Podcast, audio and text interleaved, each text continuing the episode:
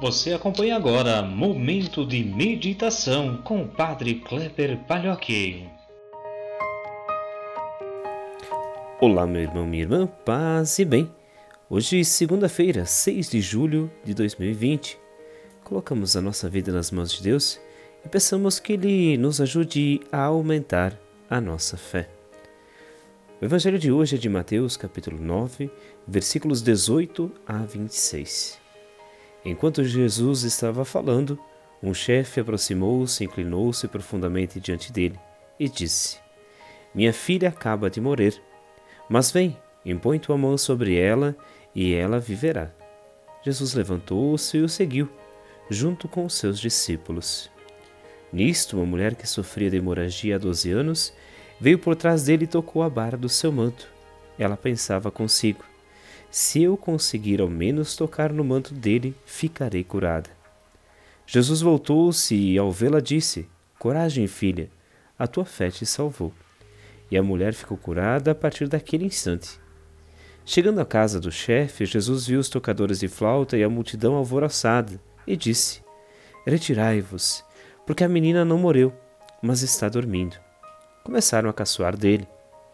Quando a multidão foi afastada, Jesus entrou, tomou a menina pela mão e ela se levantou. Essa notícia espalhou-se por toda aquela região. Meus irmãos, minhas irmãs, nessa segunda-feira nós precisamos olhar para o Evangelho com um pouco de ternura. A inclinação do chefe para Jesus é uma inclinação de alguém que já não suporta mais as dores que carrega é uma dor de um pai que perdeu uma filha, mas que confia que ainda na ação de Jesus pode-se ter uma ressurreição, ou pode-se ter a vida de volta, ou pode-se ter o fim do seu sofrimento. Jesus pode dar este fim à sua angústia. O chefe se inclina também no sentido de reconhecer que ele não pode mais e que precisa confiar a Deus todo o seu sofrimento. E aí nós temos então esta mulher que toca simplesmente na túnica, na veste de Jesus e que fica curada. Essa é a fé apresentada pelo evangelista Mateus como modelo. Coragem, a tua fé te salvou. Essa é a expressão de Jesus. A fé do chefe, a fé da mulher, nos mostram e nos apontam uma fé que é necessária à nossa comunidade. Enquanto o homem sofre pela perda da filha, a mulher tem uma hemorragia. Talvez nós precisamos hoje também olhar para as hemorragias que nós temos. No que nós estamos perdendo tempo em nossa vida, gastando a nossa vida, nos desgastando?